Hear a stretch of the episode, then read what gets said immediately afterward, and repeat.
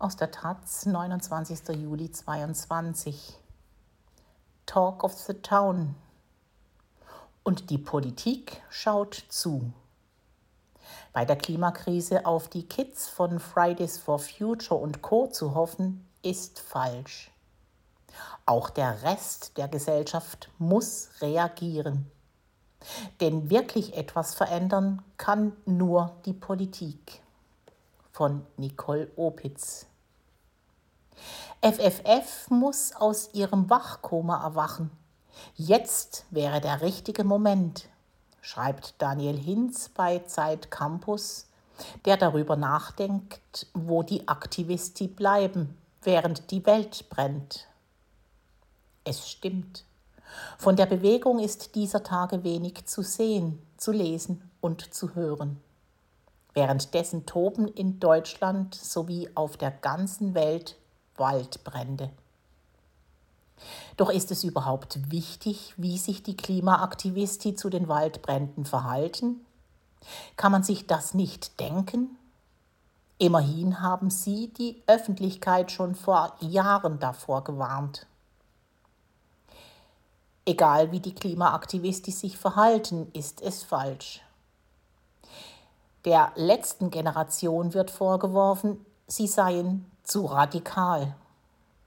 Dass Aktivisti, die ihre Hände auf Asphalt kleben, ihren ganzen Körper einsetzen, um auf das Problem der irgendwann unbewohnbaren Erde aufmerksam zu machen, scheint eine Nebensache zu sein. Andere Vorwürfe gelten Klimaaktivisti von Fridays for Future. Ihnen wird wechselweise vorgeworfen, sie würden Schule oder Universität vernachlässigen, Sie wären zu brav oder ihr Erfolg wäre zu gering.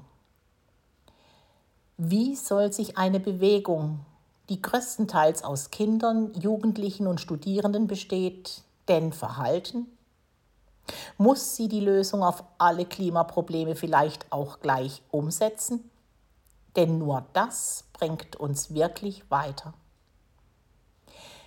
Die Klimakrise ist ein Problem, das von der Politik viel zu wenig ernst genommen wird. Und auch Medien bieten diesem Thema viel zu wenig Aufmerksamkeit. Natürlich gibt es einzelne Politikerinnen, Journalistinnen und Medienhäuser, auf die das nicht zutrifft. Und es gibt Veränderungen, die Tagesschau greift das Thema immer öfter auf und es hat sich das Netzwerk Klimajournalismus Deutschland gegründet. Bei ihnen wird die Klimakrise laut ihrer Charta als Dimension jedes Themas priorisiert. Dass die Aufmerksamkeit auf das Thema gelenkt wurde und immer ernster genommen wird, liegt auch an Fridays for Future. Doch ein wirklicher Aufschrei bleibt aus. Und eine angemessene Reaktion von Politikerinnen und Medien ebenfalls. Hanno Christ wies im Juni schon für den RBB darauf hin, dass Brandenburgs Ministerpräsident Dietmar Woidke, SPD, nach Brandenburg fuhr, um zu Feuerwehrleuten zu fahren, die Waldbrände löschten. Er sagte, man müsse dringend mit der Bundesregierung sprechen. Aber nach Ausbruch des Kriegs in der Ukraine war er einer der Politikerinnen, die den Kohleausstieg bis 2030 in Frage stellten. Wie passt das denn zusammen? Immer wieder betont die SPD, auch bundesweit, wie wichtig Arbeitskräfte für Kohlekumpel seien als ob sich durch Solaranlagen und Windenergie keine Arbeitsplätze schaffen ließen. Als in Deutschland aufgrund der Koalition von Union und SPD Arbeitskräfte in den erneuerbaren Energien abgebaut wurden, war es um die SPD herum seltsam still. Und der Druck auf die Politik blieb ebenfalls aus. Dabei bräuchte es diesen dringend. Auch die derzeitige Regierung macht zu wenig gegen die Klimakrise. Das ist teils verständlich, weil Realpolitik nicht von einem auf den anderen Tag Vereinbarungen aushebeln kann und die Union 16 Jahre lang so reagierte, als gäbe es die Klimakrise nicht. Andererseits wird diese immer heftiger, je länger nichts unternommen wird. Schon jetzt bekommt man das Ausmaß zu spüren, dazu braucht es keine Aktivisti.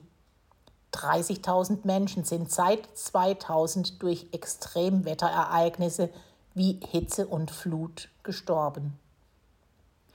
Zu diesem Ergebnis kommt ein Projekt, das vom Bundesministerium für Wirtschaft und Klimaschutz BMWK selbst in Auftrag gegeben wurde.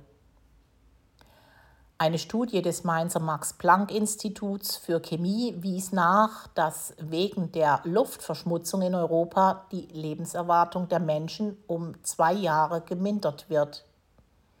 Jährlich sterben europaweit 800.000 Menschen an Luftverschmutzung. Noch drastischer ist es für die Menschen im globalen Süden.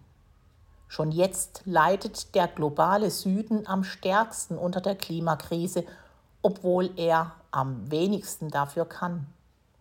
Wo bleibt der Druck auf die Politik? Wen das nicht empört, der ist vielleicht durch kapitalistische Logik zu überzeugen.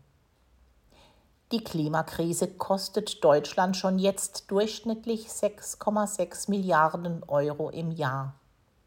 Zu diesem Ergebnis kommt die gleiche Studie, die von besagtem BMWK in Auftrag gegeben wurde. Während also wahnsinnig viel Geld ausgegeben wird wegen der Klimakrise, gibt die Bundesregierung auch Geld aus für Klimaschädliches, wie den Tankrabatt oder das Dienstwagenprivileg. Das scheint alles mitzulaufen, doch die große Empörung bleibt aus. Im globalen Süden sterben weiterhin Menschen und verlassen ihre Wohnungen infolge von Fluten und Hitzewellen. Gerade mussten in der pakistanischen Provinz Belutschistan mehr als 50.000 Familien aus ihren Dörfern in Sicherheit gebracht werden.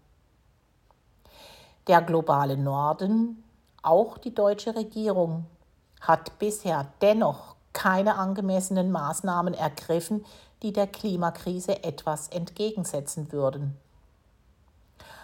Auf Twitter regt man sich hierzulande auf, dass Robert Habeck Tipps zum Duschen gibt, während RWE mit einem Zuschuss von 1,5 Milliarden für dieses Jahr rechnet.